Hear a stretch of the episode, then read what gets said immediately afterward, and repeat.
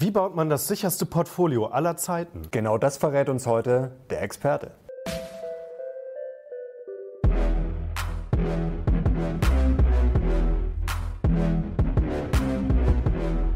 Servus Leute und herzlich willkommen in unserem neuen Video. Wir sind die Mission Money, dein Kanal für mehr Geld, Motivation und Erfolg. Und wir haben heute wieder einen spannenden Gast für euch. Er ist Gründer des Instituts für Vermögensaufbau und ausgerechnet er behauptet, dass der Kapitalismus gestärkt aus Krisen hervorgeht. Und auf dieser Grundlage hat er das sicherste Portfolio aller Zeiten entwickelt. Und dieses Portfolio wollen wir heute auf Herz und Nieren prüfen. Wir heißen jetzt herzlich willkommen den Mathematiker Andreas Beck. Gut. Herr Beck, schön, dass Sie da sind. Wir wollen uns mit einer ganz simplen Frage loslegen, und zwar Sicherheit. Was macht Sicherheit in einem Portfolio aus? Ja, die Frage ist überhaupt nicht simpel. Eigentlich ist man da schon mitten im Problem. Sicherheit, Risiko wird normalerweise am Finanzmarkt definiert über Wertschwankungen. Da gibt es dann Kennzahlen, Volatilität, Value at Risk. Ähm, und anhand dieser Kennzahlen versucht man dann, die Sicherheit von Portfolios zu messen und zu steuern. Naja, Tatsache ist, dass diese Kennzahlen entwickelt wurden in der Mathematik für die sehr kurze Haltedauer, für die kurze Frist. Also Value at Risk zum Beispiel wurde entwickelt für einen Tag Haltedauer. Es ist dann umstritten fachlich, ob man es für bis zu zehn Tage Haltedauer sinnvoll noch einsetzen kann, aber es ist auf jeden Fall die ganz kurze Frist. So, das ist jetzt das Denken, das innere Denken einer Bank. So, jetzt kommt ein Kunde auf die Bank zu wenn es ein vermögender Kunde ist, dann hat er aber für sein, seine äh, Wertpapierportfolios auch vielleicht mal einen Anlagehorizont von drei Generationen. Und da müsste man mit ganz anderen Risiko- und Sicherheitskonzepten arbeiten. Und das war auch für uns sozusagen Motivation, für uns dieses Thema mal genau anzuschauen. Was bedeutet eigentlich Sicherheit wirklich, wenn ich auf der langen Frist unterwegs bin? Und die erste Erkenntnis ist, die ganzen klassischen Kennzahlen sind völlig sinnlos. Die kann ich da nicht mehr verwenden. Genau, die Wohler wird ja auch gerne herangezogen. Welche äh, Kennzahlen machen denn jetzt äh, keinen Sinn aus Ihrer Sicht? Sie haben gerade schon Value at Risk angesprochen, Wohler wahrscheinlich auch. Und welche, auf was haben Sie dann geschaut? Also man könnte so sagen, alles, was Sie im Kundeninformationsblatt finden, im Kit und so, ist mhm. sinnlos, wenn ich längerfristig unterwegs bin, weil das alles eben die kurze Frist betrachtet. Selbst Maximum Drawdown macht vielleicht einen Sinn, wenn ich ein Jahr Haltedauer habe und dann äh, eher nicht mehr. Naja, die Frage ist interessant. Also lassen wir uns mal wirklich darauf ein und sagen, wir haben jetzt 15 Jahre Anlagehorizont. Was bedeutet jetzt Sicherheit in diesem Kontext? Dann ist die erste Erkenntnis, äh, zu der man kommt, die, dass es gar keinen Sinn mehr macht, sich über Wertpapiere zu unterhalten. In der Presse überall wird man zwar informiert zu Wertpapieren, aber Wertpapiere sind ja nur eine leere Hülle, die machen ja eigentlich gar nichts. Also die mhm. Rendite entsteht ja immer auf eine andere Art und Weise. Sozusagen das Wertpapier ist eine Hülle, das hilft, dass Sparer ihr Geld dem Kapitalmarkt zur Verfügung stellen. Und also der Realwirtschaft. So, und in der Realwirtschaft wird eine Rendite generiert, die wandert wieder ins Wertpapier und über das Wertpapier wird dann der Sparer daran beteiligt. Aber das Wertpapier selbst ist ja praktisch nur eine Hülle. So, das heißt, wenn ich langfristig mir um Sicherheit Gedanken mache, dann geht es ausschließlich um die Renditequellen. Was sind stabile Renditequellen? Ähm, wie reagieren Renditequellen in der Krise? und ähm, wie kann ich das dann für mich langfristig nutzen. So, und auf der Renditequellenseite hat man erstmal einen riesen Vorteil, die Welt wird wieder ganz einfach. Wir haben zehntausende verschiedene Arten von Wertpapieren. Ja, es gibt auf der ganzen Welt irgendwie 180.000 Aktienfonds, es gibt Millionen Derivate, aber unter dem Strich, seit den alten Griechen gibt es nur zwei Arten, wie der Realwirtschaft Geld zur Verfügung gestellt wird. Entweder ich gebe ihr Eigenkapital oder ich gebe Fremdkapital. Und da hat sich nichts verändert. Also egal wie kompliziert die Wertpapiere gestrickt sind, am Ende landet mein Geld, wenn ich Sparer bin, als Eigenkapital in der Wirtschaft. Das heißt, ich werde Mitgesellschafter, Miteigentümer eines Unternehmens, einer Immobilie oder was auch immer und werde dann an den Gewinnen und an der Entwicklung der Firma beteiligt. Oder mein Geld landet als Fremdkapital in der Realwirtschaft. Das heißt, ich gebe nur einen Kredit. Mhm. Die konkrete Entwicklung der Firma ist mir dann egal. Ich habe nur einen Kredit gegeben. Das heißt, das Einzige, was ich brauche, ist, dass die Firma nicht pleite geht und den Kredit tilgen kann. Aber dann wird getilgt und ein Zins bezahlt und ähm, das war es dann auch. Das heißt, es gibt Eigenkapital, Fremdkapital und das ist noch heute das Spiel. Die ganze Komplexität kommt dadurch zustande, dass jetzt Wertpapiere immer komplizierter konstruiert werden, äh, sodass so Mischformen entstehen, so Wandelanleihen oder mhm. so Hybridformen, Mezzaninfinanzierungen. Aber wenn man sich dann wirklich anschaut, was sind die Renditequellen am Ende, dann verbleibt eigentlich immer nur irgendwo gibt es eine Eigenkapitalrendite oder irgendwo gibt es eine Fremdkapitalrendite. Also das heißt, Wertpapiere sind nur Instrumente, um an den Renditen und den Erlösen äh, der Realwirtschaft zu profitieren.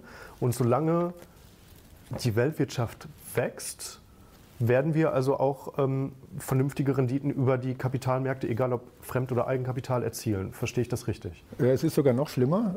Die Weltwirtschaft muss gar nicht wachsen. Ähm, aber dazu kommen wir später. Okay. Ähm, aber es ist tatsächlich so genau, dieser ganze Bohai, der um Wertpapiere gemacht wird und um geniale Wertpapiere und so weiter, da muss man unglaublich vorsichtig sein. Mhm. Man muss sich, oder es hilft als Anleger, sich immer im Klaren darüber zu sein, dass jede Rendite, die bei mir ankommt, ist sozusagen Kollateralschaden. Mhm. Weil hinter dem ganzen Spiel ist die Realwirtschaft. Und in der Realwirtschaft sind lauter Spezialisten, die ihre Kapitalkosten so niedrig wie möglich halten wollen. Also überspitzt formuliert ist die Hauptaufgabe jedes Vorstands von jedem Unternehmen, die Kapitalkosten vom Unternehmen so niedrig wie möglich zu halten. Man muss sich nur selber beobachten, wenn man eine Wohnung kauft und man muss das finanzieren. Ja, also ganz kurze Zwischenfrage. Das heißt, es ist dann sinnvoller, mit Eigenkapital sozusagen äh, ranzugehen, als jetzt Fremdkapital zur Verfügung zu stellen? Das hängt davon ab. Aber auf jeden Fall, es gibt einen Sponsor und der Sponsor gibt einem nie zu viel. Mhm. Ja? Also man, man kann sich da selber in den Spiegel schauen, wenn man schon mal eine Wohnung finanziert hat. Man macht sich viele Gedanken, welche Laufzeit, zu welcher Bank gehe ich, weil man möchte die Kosten so niedrig wie möglich halten. Und das, was der Privatmann am Küchentisch macht, das ist die Hauptaufgabe von spezialisierten Vorständen von Unternehmen. Mhm. Vergessen Sie es, dass Sie da irgendwas geschenkt bekommen. So. Das heißt, die wollen sich refinanzieren. So, wie machen die das? Die setzen sich jetzt hin und überlegen, wie kriege ich das am günstigsten. Wenn ich so denke, dann wird mir schon mal sofort klar, dass zum Beispiel geschlossene Fonds sinnlose Produkte sind. Weil, wenn ein Unternehmen ein Flugzeug braucht oder ein Schiff oder eine Immobilie bauen möchte, ja, dann gehe ich zu einem institutionellen, weil da kriege ich günstigen Kredit. Also das kann man, das geht ja ganz einfach. Ich habe Sicherheiten, ich habe Assets, das ist mhm. so. Nur wenn die alle ablehnen, gehe ich den komplizierten und wahnsinnig teuren Weg, über einen geschlossenen Fonds einen teuren Vertrieb zu bezahlen, der dann irgendwie Privatanleger anspricht und mhm. das, ne, das ein, also das ist ja sozusagen das letzte Mittel. Jede Immobilie, die ich vernünftig finanzieren kann, finanziere ich nicht so, wenn ich eine Immobilie baue. Das, was bei Privatanlegern als geschlossener Fonds auf dem Tisch liegt, das ist nur das, was kein ernsthafter Investor, der wirkliches Fachwissen hat, freiwillig in, äh, finanzieren wollte. Mhm. Und oder ja, das können Sie, das können Sie, so können Sie jedes Wertpapier dekonstruieren, vor allem Wertpapiere, die speziell für Privatanleger entwickelt wurden und können sehen, okay, wer ist eigentlich der Sponsor und warum, warum wird jetzt dieser Weg zur Finanzierung gewählt? Ist der überhaupt sinnvoll oder ist der ja. nicht sinnvoll? Ja, das deckt sich so ein bisschen mit äh, den Inhalten von äh, Nassim Talebs letztem Buch. Man braucht äh, Skin in the Game, also quasi ähm, wer trägt die Risiken und wer profitiert. Also da, da, quasi diese wichtige Beziehung muss man immer sozusagen im Blick haben, um äh, ja, selber auf der Gewinnerseite am Ende möglichst zu stehen, oder? Genau, das ist sozusagen so eine Wertschöpfungskette mhm. und der Privatanleger ist häufig das schwächste Glied dieser Kette. Ja. Das ist natürlich schlecht. Ja, mhm. ja, Aber also selbst auch im institutionellen Bereich will ich jetzt nicht alles schönreden. Also zum Beispiel die Auslöser der Finanzkrise, diese ganz komplexen, verpackten Kredite. Naja, wer war der Sponsor? Der Sponsor waren äh, amerikanische Hypothekenzahler, die eigentlich keine Sicherheiten bieten konnten. Mit, ja, das war die einzige Quelle. Also die komplexen Papiere, die da konstruiert wurden im Investmentbanking, die haben selber nichts produziert. Sondern so. Und wenn ich jetzt die gekauft habe, dann hätte ich mir eigentlich nicht die Papiere anschauen müssen und 27 statistische Verfahren darauf anwenden müssen und Ratings darauf mhm. betrachten müssen. Und ich mir überlegen müssen, wer ist denn die ja. Quelle. Okay. Und so komme ich dann zu einem viel besseren Gefühl, was schafft eigentlich Sicherheit? Weil Sicherheit schafft dann sozusagen, wenn ich mein Portfolio so aufbaue, dass ich ähm, dass ich mir eine Renditequelle organisiere, die nicht in Krisen ausfallen kann. Das ist sozusagen dann der Schlüssel. Aber vorher war die Rede von Kollateralschäden. Jetzt würde mich interessieren, äh, was das genau bedeutet. Und äh, es geht ja auch um die Chaostheorie. Also wie können wir jetzt als Anleger davon profitieren und was hat es mit diesen Krisen auf sich? Also dass sozusagen der Kapitalismus durch Krisen stärker wird, was ja erstmal absurd klingt. Gut, also jetzt äh, sind wir schon so weit, dass wir sagen, wir reden jetzt gar nicht mehr über Wertpapiere. Mhm. Ja, das ist uns einfach erstmal mhm. egal. Ein okay. Wertpapier muss möglichst günstig sein, sondern wir reden jetzt über die Renditequellen. Mhm. So, da habe ich jetzt zwei Grundsatzentscheidungen, die ich fälle. Die erste Grundsatzentscheidung ist sozusagen, stelle ich jetzt der Weltwirtschaft Eigenkapital zur Verfügung, sprich ich kaufe Aktien, oder stelle ich Fremdkapital zur Verfügung, den Unternehmen und den Staaten und äh, ähm, dann kaufe ich Anleihen. So.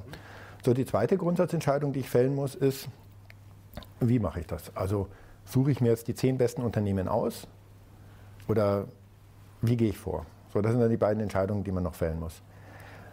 Ähm, so, die erste interessante äh, Beobachtung ist dann eben sozusagen die, dass wenn ich mir jetzt die Realwirtschaft anschaue, wir schauen uns mal die Eigenkapitalseite an, weil die ja auch für Ihre Zuschauer sicher die interessantere ist und da haben Ihre Zuschauer auch ganz recht, das ist auch die interessantere Seite.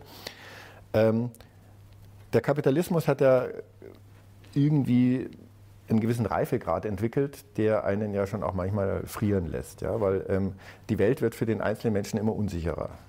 Also selbst gut funktionierende Unternehmen fangen an, Leute zu entlassen, weil irgendwelche Eigenkapitalrenditen nicht mehr stimmen. Werke werden geschlossen, obwohl, also das geht ja heute ruckzuck, selbst große Unternehmen wie General Electric ist nicht sicher, ob es die in zehn Jahren überhaupt noch so gibt.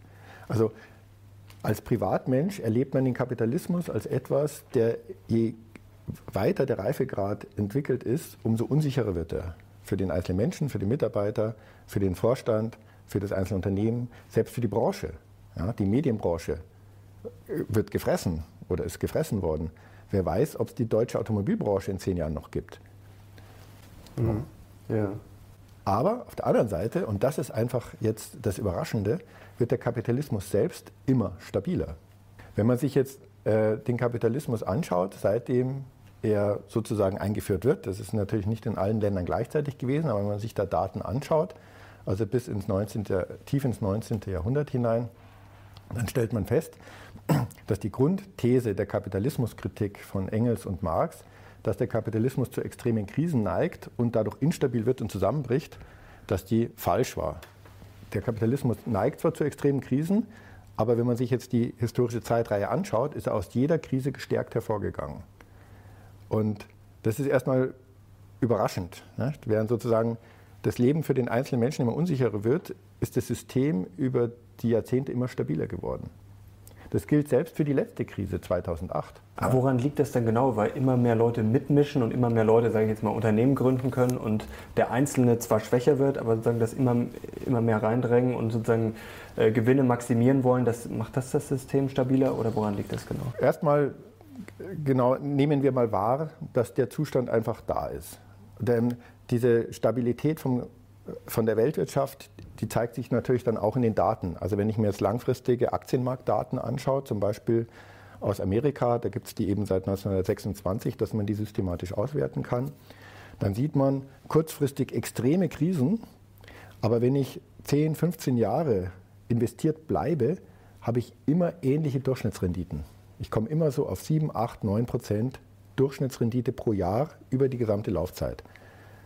Ja, also erstmal sehr überraschend. Das ist, es gibt so eine Art Gleichgewichtsfunktion scheinbar für Eigenkapitalrentabilität. So, jetzt ist die Frage, ist es Zufall? Wenn man jetzt genau in die Daten reinschaut, sieht man, nein, das ist überhaupt kein Zufall, sondern das ist praktisch systemimmanent. Ähm, was ist der Grund? Also nehmen wir die Weltwirtschaft. Das sind jetzt im Moment, sagen wir mal, 15.000 äh, Unternehmen, die groß genug sind, dass sie an der Börse notiert sind und ähm, dass man die vernünftig kaufen kann, ja, wenn, man, wenn man ETF oder Fondsanbieter ist. So, das sind jetzt 15.000 Unternehmen, die machen alles Mögliche. Sieht zuerst aus wie eine ganz heterogene Gruppe. Das sind verschiedene Länder, machen verschiedene Produkte. In Wirklichkeit haben die eine Gemeinsamkeit. Die haben 15.000 Vorstandsvorsitzende, die alle vor allem auf eins achten, nämlich auf die Eigenkapitalrentabilität. Egal zu welchem Unternehmen irgendein Mitarbeiter kommt und sagt, ich würde gerne ein neues Werk in Brasilien bauen, die einzige Frage vom Vorstand ist, was ist meine Eigenkapitalrendite? Wenn die hoch genug ist, wird es gemacht, wenn nicht, wird es nicht gemacht. Ähm, das Bemerkenswerte ist jetzt, normalerweise wird so ein neues Werk schon mal eröffnet mit 15% Eigenkapitalrendite. In Krisenphasen wird das Spiel verschärft. In Krisenphasen, was, was zeichnet denn eine Krise aus? Eine, eine Krise, das, das Allgemeine von Krisen ist, dass den Unternehmen kein Geld mehr zur Verfügung gestellt wird. Also die Sparer, die Investoren dieser Welt, die sind plötzlich geizig, die wollen kein Eigenkapital mehr zur Verfügung stellen. Wenn sie das machen, dann wollen sie mehr Sicherheiten und mehr Rendite, sonst machen sie es nicht. Das heißt, innerhalb der Unternehmen gehen diese Anforderungen sofort nach oben. Also wenn VW in normalen Marktphasen für eine Eigenkapitalrendite von 15 Prozent, sagen wir mal, ein neues Werk eröffnet, machen die in der Krise unter 25 Prozent gar nichts, ja, weil Eigenkapital so knapp ist. Das heißt, die Anforderungen werden nach oben ge geschraubt und das führt jetzt dazu, dass einige Unternehmen das nicht mehr schaffen. Sagen wir mal, 10 Prozent schaffen das nicht, die werden dann insolvent. Das heißt, von den 15.000 Unternehmen gehen 1.500 pleite. Die, die es schaffen, sind aber dann fitter und rentabler als vorher. Und das ist das, was Schumpeter mit äh, schöpferischer Zerstörung gemeint hat. Es ist systemimmanent im Kapitalismus, dass die Krisen dazu führen, dass die Unternehmen aus der Krise rentabler herausgehen, als sie hineingehen. Äh, ist es nicht so, also ich, ich finde den Gedankengang äh, sehr, sehr spannend, sehr, sehr interessant, aber ich will ihn nochmal kritisch hinterfragen. Klar. Ist es nicht so, dass quasi langfristig durch dieses ähm, quasi Optimierungsspiel, so nenne ich es jetzt einfach mal, immer mehr Verlierer sozusagen hervorgehen, weil also dass dieses System immer mehr Verlierer produziert und immer weniger Gewinner da bleiben, weil es ist ja auch so, dass, der, dass die Globalisierung sozusagen oder der, der, die Weltwirtschaft in den vergangenen 30 Jahren deswegen funktioniert hat, weil die Globalisierung kam und dann halt neue Märkte sozusagen erobert worden sind. Aber in diesen reifen, gesättigten Volkswirtschaften hat ja kaum noch Produktivitätswachstum stattgefunden. Ganz im Gegenteil, alles wurde mehr oder weniger schuldenfinanziert oder oftmals. Also ist das nicht ein Indiz dafür, dass vielleicht an dieser These, die Marx und Engels damals aufgestellt haben, doch ein Körnchen Wahrheit dran ist? Ja, äh, das ist ein sehr guter Einwand. Mit der Hypothese sind wir natürlich auch an die Frage herangegangen. Zum Beispiel die Schuldenausweitung. Jetzt hätte man ja sagen können, diese stabile durchschnittliche langfristige Rentabilität an den Aktienmärkten, die kommt daher, dass, die Schulden, dass wir eine Schuldenblase haben und so. Die findet, sich aber, die findet sich aber einfach nicht in den Daten. Weil Tatsache ist, nehmen wir wirklich die Perspektive des Unternehmens. Die Unternehmen sind im Schnitt immer rentabel. Sonst machen sie halt zu. Und es werden nicht weniger Unternehmen, weil gerade von den kleineren Unternehmen eben enorme Innovationstreiber immer kommen. Okay. Und okay. jetzt kann man natürlich sagen, okay, wenn der weltweite Konsum einbricht und so weiter, dann könnte, aber selbst dann, dann gibt es halt weniger Unternehmen, aber die, die es gibt, die bleiben profitabel, weil sonst äh, machen sie nichts. Also, Wobei Durchschnittswerte sind ja immer gefährlich, weil man schneidet ja sozusagen die Spitzen ab. Also ist, natürlich der Durchschnitt ist rentabel, aber das heißt ja nicht, dass es nicht einige ähm, gibt, die unrentabel sind und natürlich einige, die sehr rentabel sind. Das heißt ja jetzt, äh, wenn ich jetzt den Durchschnitt kaufe, kaufe ich ja auch Schrott mit ja. äh, und kaufe sozusagen die guten vielleicht nicht. Also gut, Stockpicking ist natürlich schwierig, aber wenn ich jetzt einmal passiv auf die Weltwirtschaft setze, verschenke ich ja vielleicht oben was, hole mir unten Schrott mit rein und ähm, dann ist ja doch die Frage, ob das nicht doch ein gewisser Zufallsfaktor ist. Klar, man kann auf die Historie schauen, aber sozusagen es ist ja keine Garantie, jetzt diese 7, 8, 9 Prozent, ob es die äh, jetzt auch in Zukunft geben wird. Und wenn es jetzt einen Crash gibt, ähm, ja, dann tut es ja auch sozusagen im Durchschnitt weh, weil dann verliert der Markt ja im Durchschnitt auch viel. Also das ist ja auch ein Problem. Wie löse ich das dann? Genau, jetzt kommen wir zu der zweiten Frage. Wenn ich sage, okay, ähm, das Risiko, wenn ich weltweit Eigenkapital der Wirtschaft zur Verfügung stelle, wird überschätzt, weil die Volatilität so hoch ist, weil Value at Risk so hoch ist. Ähm, aber langfristig habe ich sozusagen diese Sicherheit, dass im Schnitt Unternehmensgewinne erwirtschaftet werden und dass das System in sich, wir nennen das ultrastabil ist, sozusagen, dass es aus Krisen auch wieder dann nicht zum Zusammenbruch neigt, sondern gestärkt hervorgeht. Dann ist jetzt die Frage, so wie nutze ich das?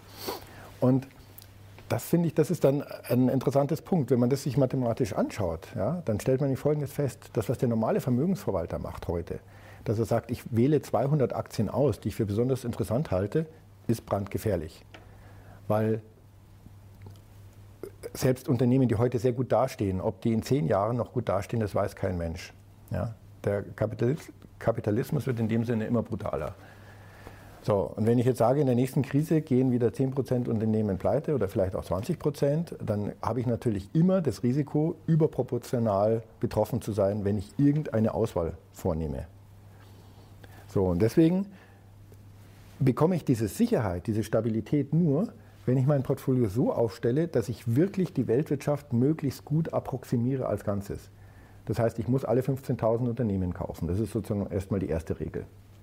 Die zweite Regel ist, ähm, ich muss mich an den Kennzahlen der Unternehmen orientieren, zumindest approximativ in der Art, wie ich mein Portfolio strukturiere, dass ich nicht in irgendwelche Blasen überproportional hineinlaufe. Aber die Zielstellung ist sozusagen, dass dieses Modell möglichst nah an den Erträgen der Weltwirtschaft bleibt. Und dann habe ich dieses Risiko nicht. Dann habe ich zwar auch die 10 Prozent, die pleite gehen im Portfolio, aber ähm, das wird überkompensiert. Aber warum ist das denn jetzt besonders sicher? Weil in einer Krise, da zerlegt es ja komplett alle Aktien. Also wird es dieses ja. Portfolio dann mit Sicherheit auch, äh, sage ich mal salopp, zerlegen. Ja, also kurzfristig eine Katastrophe, äh, ganz klar. Also kurzfristig hohe Volatilität, hohes Value at Risk. Mhm. Aber langfristig habe ich die Sicherheit, dass selbst wenn die Unternehmen jetzt stark unter die Räder kommen, die Unternehmen im Schnitt rentabel bleiben. Also die Unternehmen, also man, man muss sich einfach mal vorstellen, ja, was, wir haben da eine völlig falsche Vorstellung vom Aktienmarkt. Nehmen wir nur den deutschen Aktienmarkt, das ist jetzt nur eine kleine Submenge, aber nehmen wir mal nur den deutschen Aktienmarkt. Was für Krisen hatten wir in den letzten Jahrzehnten? Aber stellen Sie sich mal vor, die deutschen Firmen würden im Schnitt keine Gewinne mehr erwirtschaften. Da würde ja unser ganzes Steuersystem zusammenbrechen. Das ist, der, der Gedanke ist allein völlig aussichtslos. Mhm. Ja, natürlich bleiben die Unternehmen profitabel. Mhm. Vielleicht gibt es dann Herr Holzmann nicht mehr oder das eine oder andere oder den Air Berlin nicht mehr, aber im Schnitt bleiben die Unternehmen profitabel. Oder BMW und VW sind einfach ein paar Nummern kleiner als heute. Sind ein paar Nummern kleiner und dafür ist eine Wirecard wieder eine Nummer größer, aber im Schnitt bleiben die Unternehmen profitabel. Wenn ich das in Frage stelle, dann würde auch die ganze Staatsfinanzierung sozusagen sofort zusammenbrechen. Aber die Frage ist äh, Stockpicking dann eigentlich Wahnsinn? Stockpicking ist insofern eine völlige Überschätzung. Ja, weil gerade in der Dynamik, die wir heute haben, ähm, wird die Welt für eine einzelne Branche oder für eine einzelne Aktie immer unsicherer. Ja?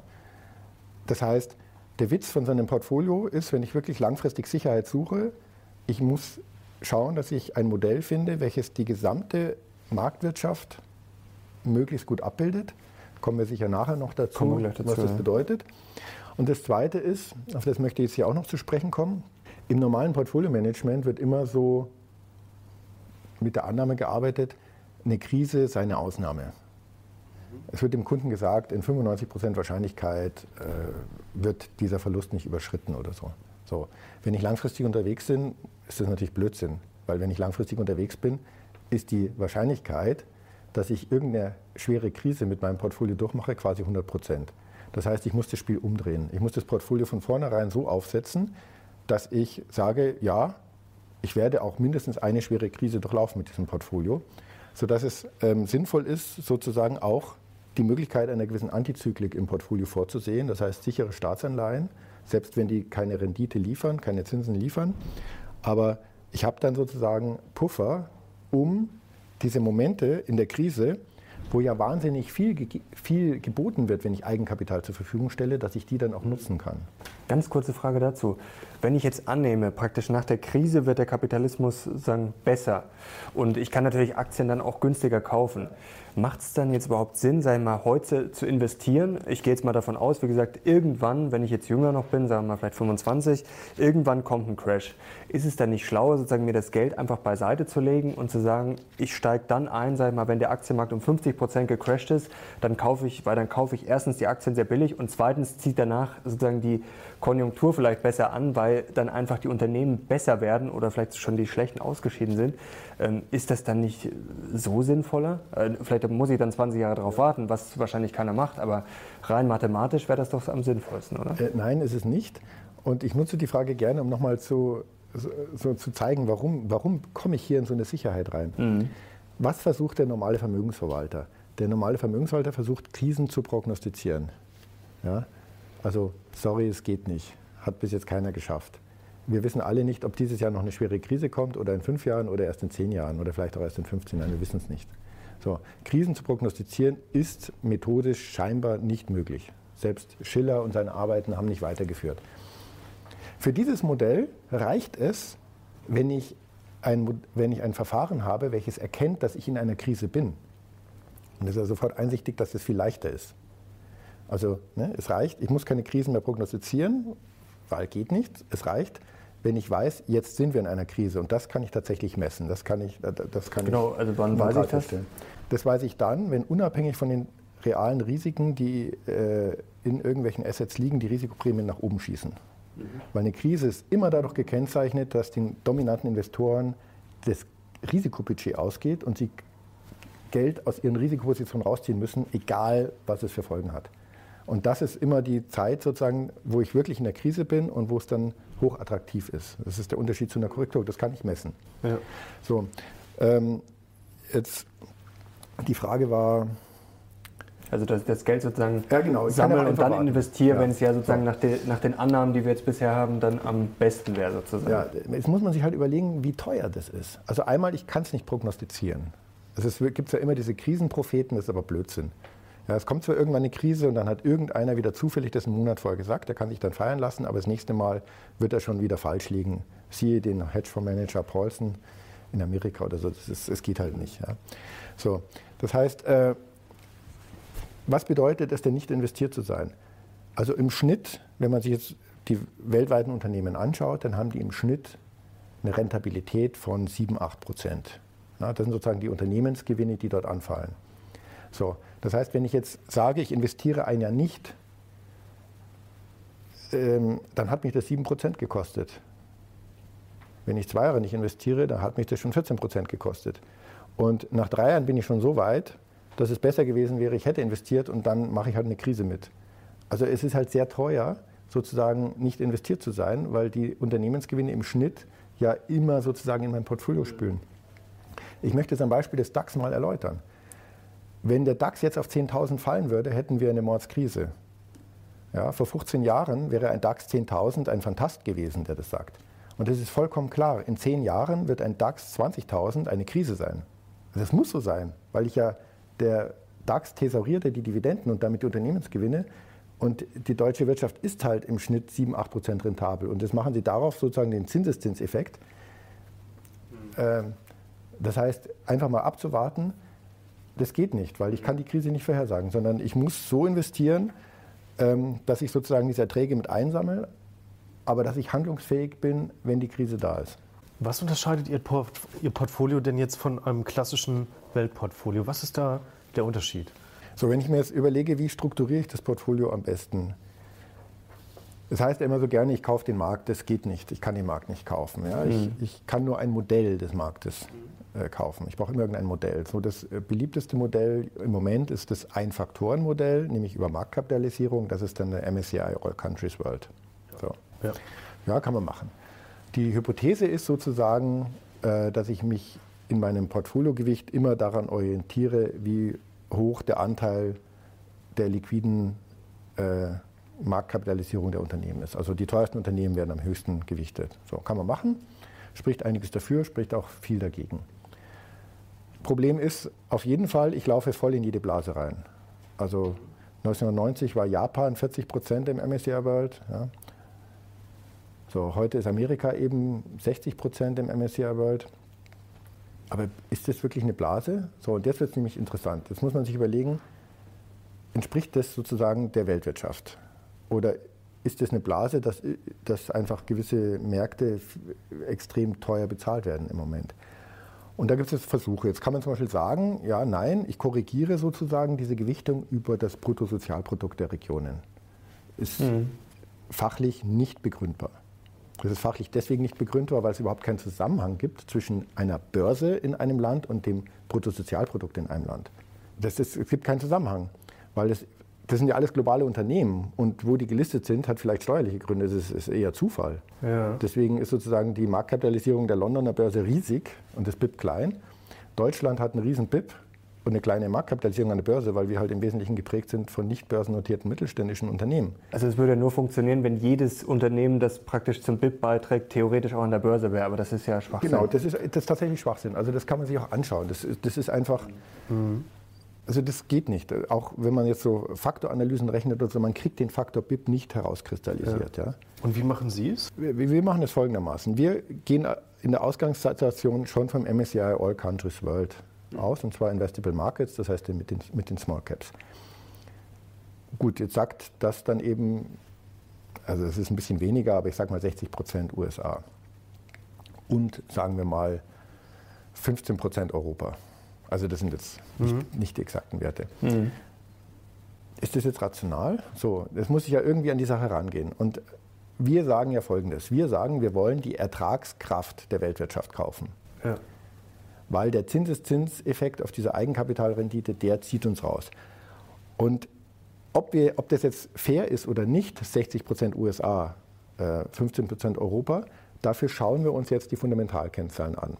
Und dann sieht man eben zum Beispiel, dass ich für einen Euro Unternehmensgewinn in Amerika ein Drittel mehr zahlen muss als für einen Euro, Euro Unternehmensgewinn in Europa.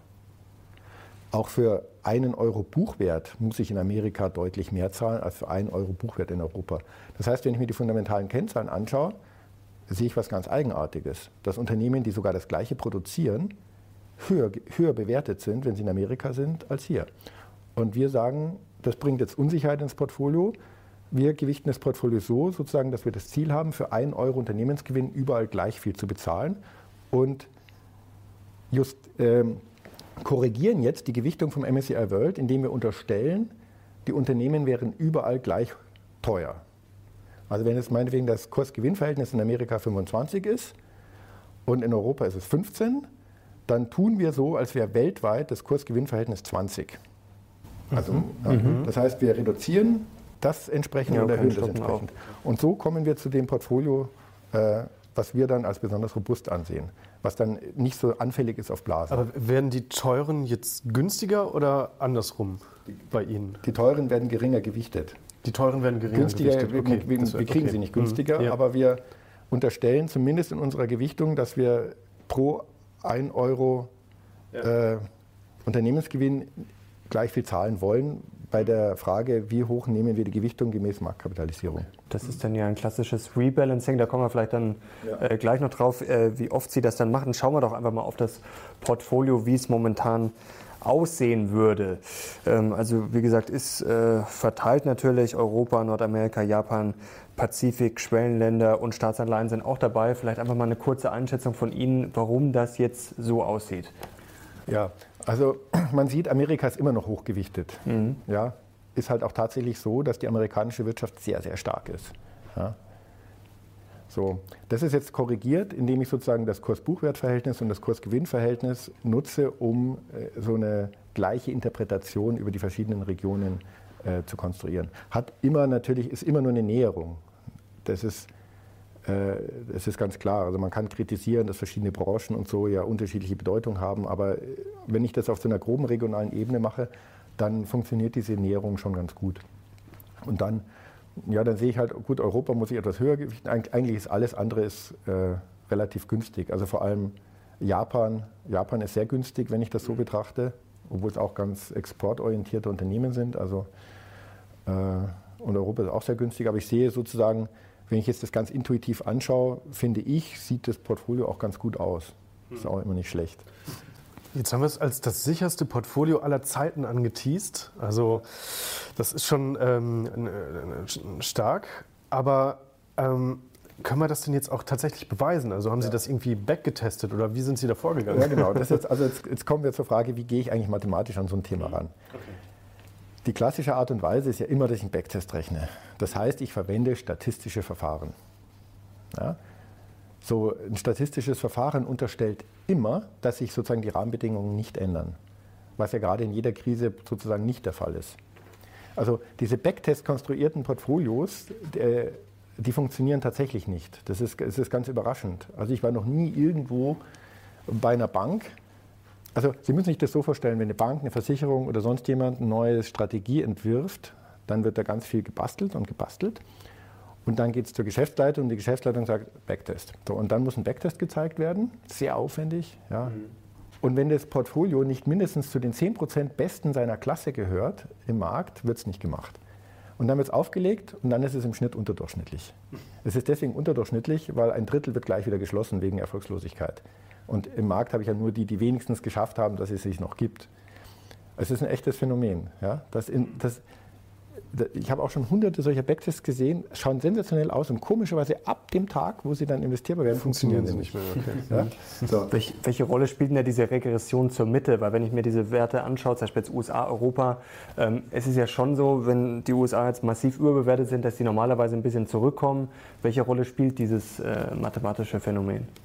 Naja, ich würde es daran nicht so festmachen, aber es ist natürlich tatsächlich so, dass wenn ich so eine Backtest einen Backtest mache, dann kaufe ich schon immer das, was am besten gelaufen ist. Mhm.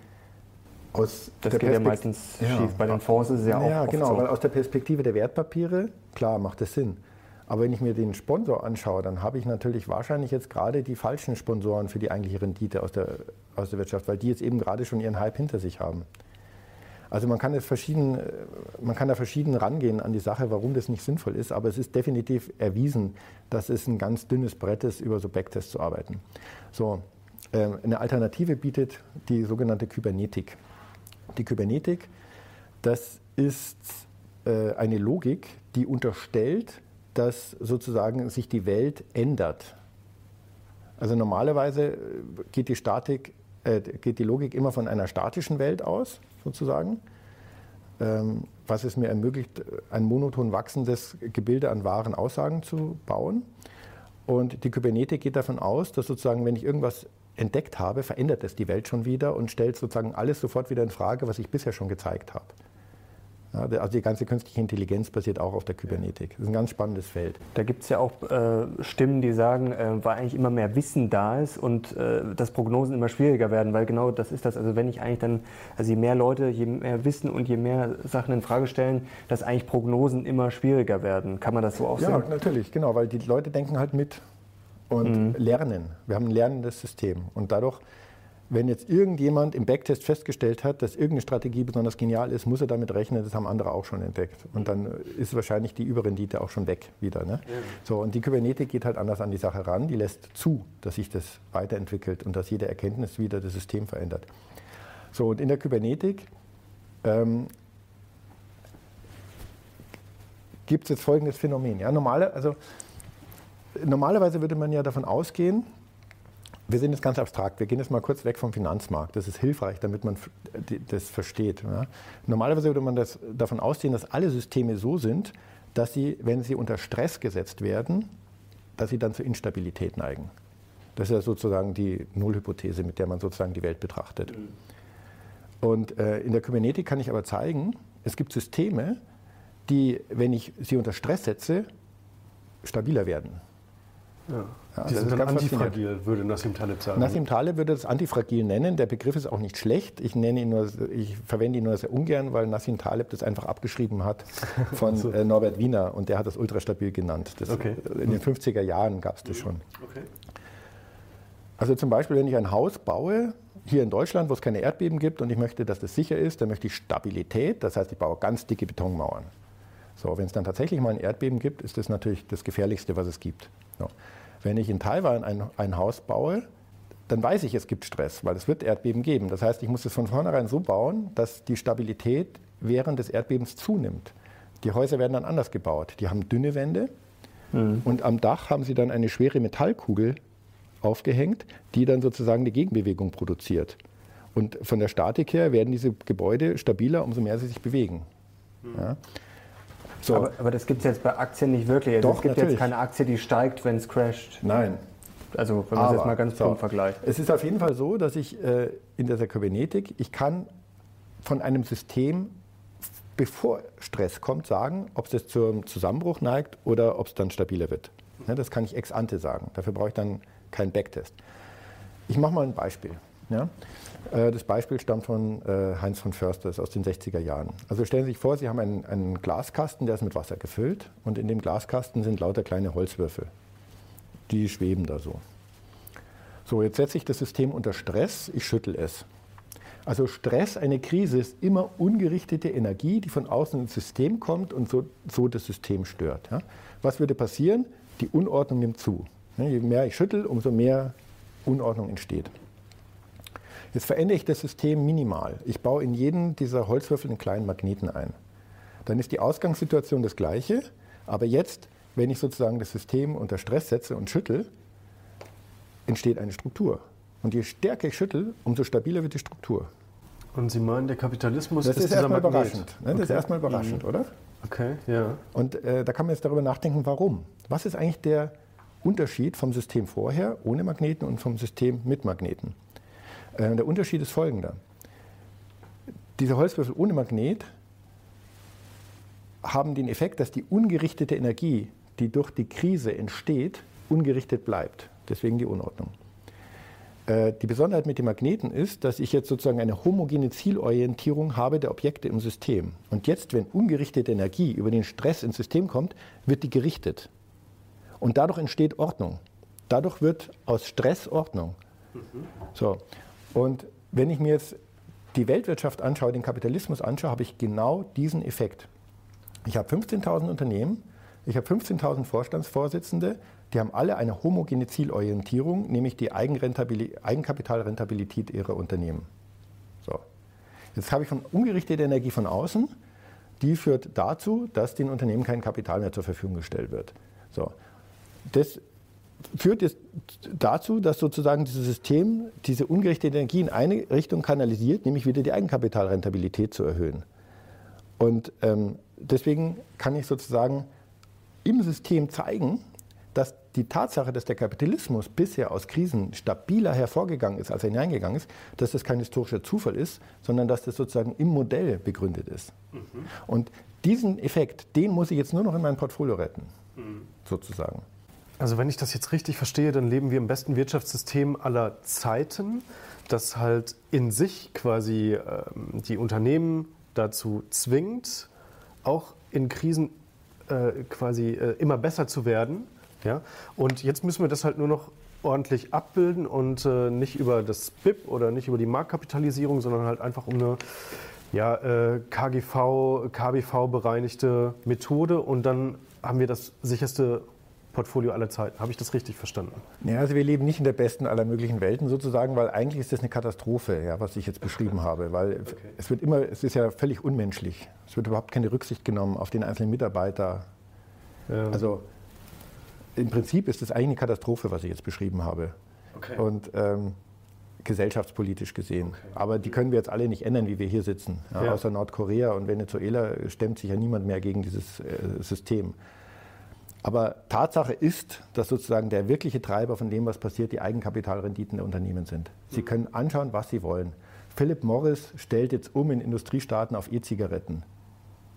Wollen Sie jetzt nett sein? Nein, die Eigenkapitalrentabilität ist höher, wenn Sie E-Zigaretten haben. Die deutsche Automobilwirtschaft will keine E-Autos bauen. Warum? Weil die Eigenkapitalrentabilität niedriger ist als bei Dieselautos. Also Sie können alles, was passiert, Sie können es immer darüber erklären. Okay, und wenn das schon so ist und wir eine in der Hinsicht brutale Welt haben, dann sollte ich zumindest mit meiner Geldanlage äh, das nutzen. Ein kleiner Einwand dazu noch. Würden jetzt, würde jetzt nicht zum Beispiel der Unternehmenserfolg von Amazon total dagegen sprechen, weil äh, offensichtlich hat Mr. Bezos ja nicht auf äh, die Eigenkapitalrendite geachtet und ist deswegen möglicherweise auch so erfolgreich geworden. Also, naja, er hat eine unglaubliche Eigenkapitalrendite, wenn man die Investitionen abzieht. Er investiert halt extrem stark und schiebt dann sozusagen die eigentlichen Gewinne in die Zukunft. Aber Amazon ist ein Beispiel, wie ein extremst profitables Unternehmen steht. Ich würde als Gegenbeispiel gerne Tesla nennen. Da weiß wirklich kein Mensch, wie die jemals Geld verdienen äh, wollen. Und es kann auch sein, dass das nicht mehr lange gut geht, das Spiel. Also es gibt immer wieder Ausnahmen, Unternehmen, die tatsächlich auch gu- gu- gutes Marketing machen und man nicht so recht weiß, ja, aber äh, im, im, das sind dann halt echte Ausnahmen. Und eine Frage noch, weil das jetzt auf den ersten Blick könnte man das ja so sehen, dass die Unternehmen nur besser werden, wenn sie sozusagen unter Druck kommen. Ähm, demnach müsste es ja momentan eigentlich nicht ganz so gut laufen, aber Amazon äh, kann man wieder als Beispiel nehmen. Ähm, die sind ja auch sehr innovativ, obwohl jetzt sozusagen die Weltwirtschaft sie nicht unter Druck gebracht hat in den letzten Jahren. Also äh, können Unternehmen nicht auch einfach so besser werden ohne Krise? Also es braucht ja, ja. nicht wirklich diese Krise, um das System besser zu machen oder um Unternehmen besser zu machen. Naja, einzelne Unternehmen werden getrieben davon, dass Leute gute Ideen haben und das gut umsetzen. Das ist schon richtig. Das ist fast krisenunabhängig, ob jetzt jemand Ideen hat oder nicht. Aber im Schnitt ist es schon so, dass dadurch, dass die Notenbanken so stark angegriffen, eingegriffen haben in die Märkte, haben wir schon sehr viele Zombiefirmen. Also ich, ich sage mal, gut 10 Prozent der Unternehmen vom S&P 500 erwirtschaften keine Gewinne mehr und gehören eigentlich äh, vom Markt.